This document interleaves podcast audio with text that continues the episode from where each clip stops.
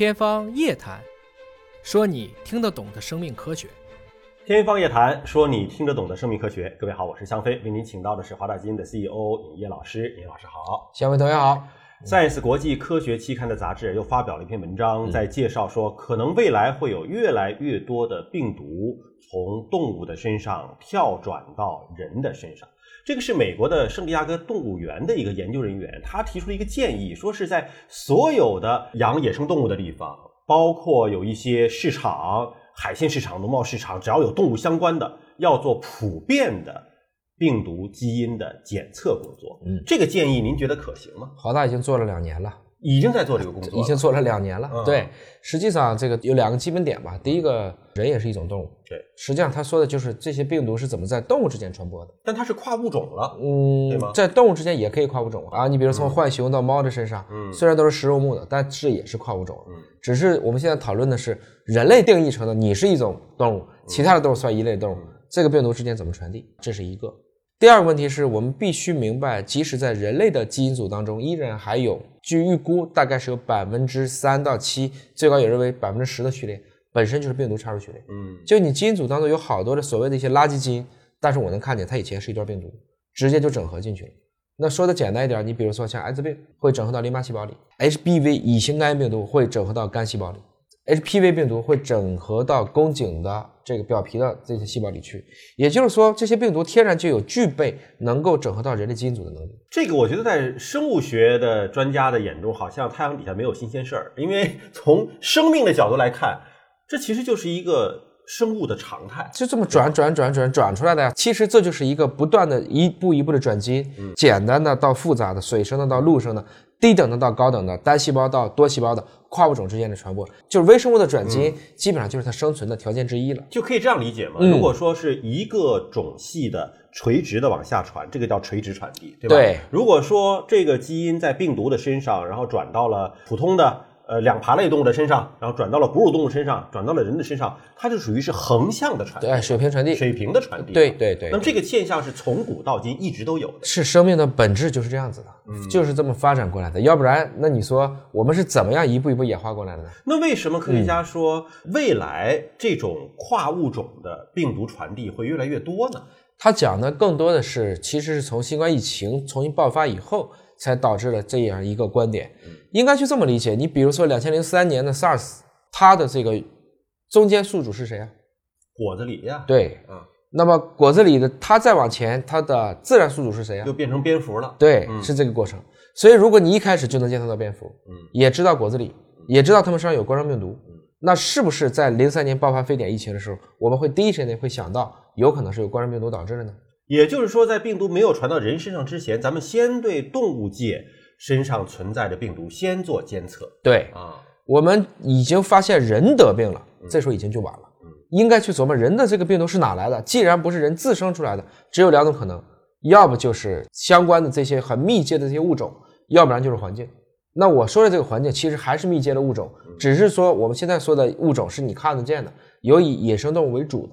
而我说看不见的环境，比如说喝了一口水，那我对这个环境，我对这些野生动物之间应该有更多的一种了解，了解的越多，就会对它更敬畏，更敬畏，你可能就不敢吃它。逐渐逐渐，大家就达成了一种很好的平衡状态。但是科学研究其实是需要科研经费的。那这个需求出来了之后，谁为这个需求买单呢？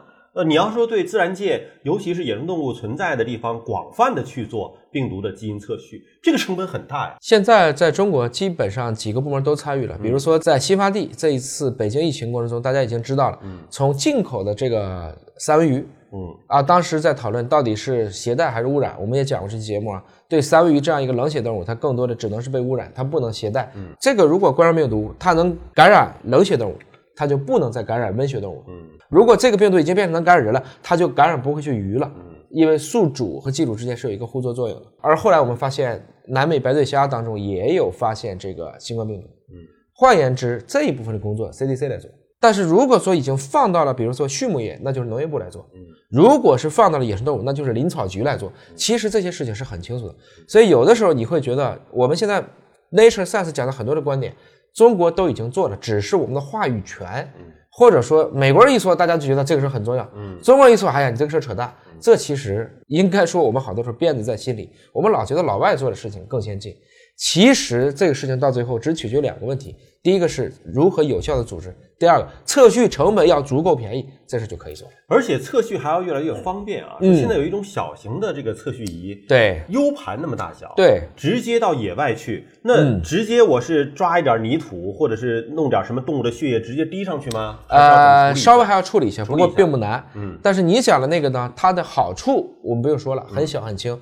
但它跟 PCR 差不多，它只能测靶向。嗯，就比如说，它现在用的是测寨卡，嗯测埃博拉，我得知道你是埃博拉，我才去测。嗯，但是你想测未知的，测红基因组学，把这所有的序列都拿过来测一遍，那个通量不够，还得要我们现在小型的高通量测序仪。可以说，高通量测序仪它其实是在做病毒基因组的这个科学发现这部分的工作。对，那种小型的应用呢，它是一个技术发明，在你已知了病毒序列的情况之下，可以精准的。快速的、方便的去做检测。对，那其实这个工作呢，美国也在做啊。因为美国国际开发署取了一个名字，叫做 Predict，就是预测的这样的一个计划。这个名字和计划本身，它就是来监测，不光是美国了，还有全球其他国家和地区的这个细菌和病毒的一个变化啊。一共监测到了三十个国家，测了十六点八万只动物，这个量很大。其实就看动物身上到底有哪些细菌、病毒。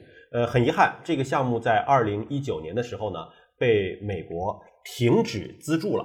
就它未来会怎么样，不知道了。咱们不考虑经济成本，如果就是从科研的角度来讲，肯定是要做这个事。我觉得它拿出一个模型以后呢，这个就会变成一个常态化。像我们最近给的方案是在于，比如说秋冬的二次打击，嗯，除了要预防人群自然的一种爆发，很多人说人群当中怎么会自然爆发呢？因为所有的病毒所谓的转阴。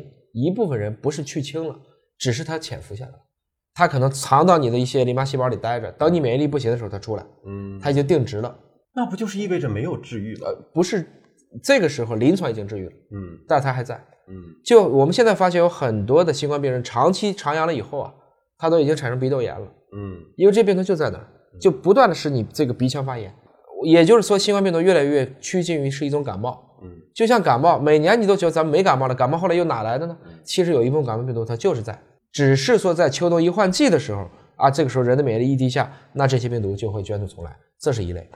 第二类重点呢是在于对于这些，比如说进口这些食材，包括一些野味市场，虽然你禁止了，它可不可能转到地下呀？嗯。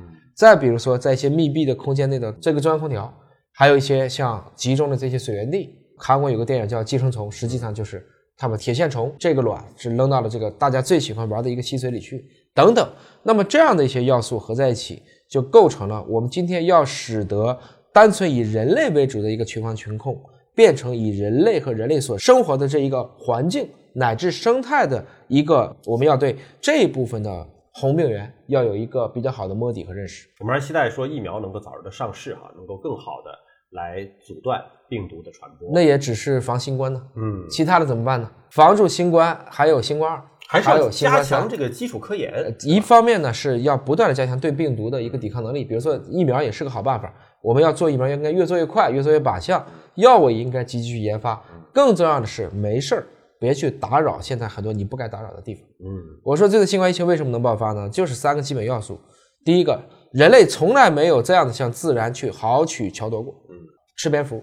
跑到很多我们以前科技能力所达不到的地方当驴友啊，非要爬这种最深的洞啊，进去抓几只蝙蝠，证明你有多牛啊，这是一块。第二个，人类从来没有像今天的这样密集的聚集过，动辄一个城市就上千万的人口，稍微一个爆发就传染上百、上千、上万人。嗯。第三个，交通工具从来没有这么便捷和便宜过。以前埃博拉病毒得了以后一周就死了，村子都走不出去。今天得了巴拉病毒，一觉得不行了，立马七个小时之内就飞到美国了，就可以造成全世界的蔓延。实际上，这就是科技带来的双刃剑呢。所以，对自然还是要心存敬畏，同时呢，还应该从科学的角度去更多的研究、发现、了解和认知。好，感谢您关注今天节目，下期节目时间我们再会。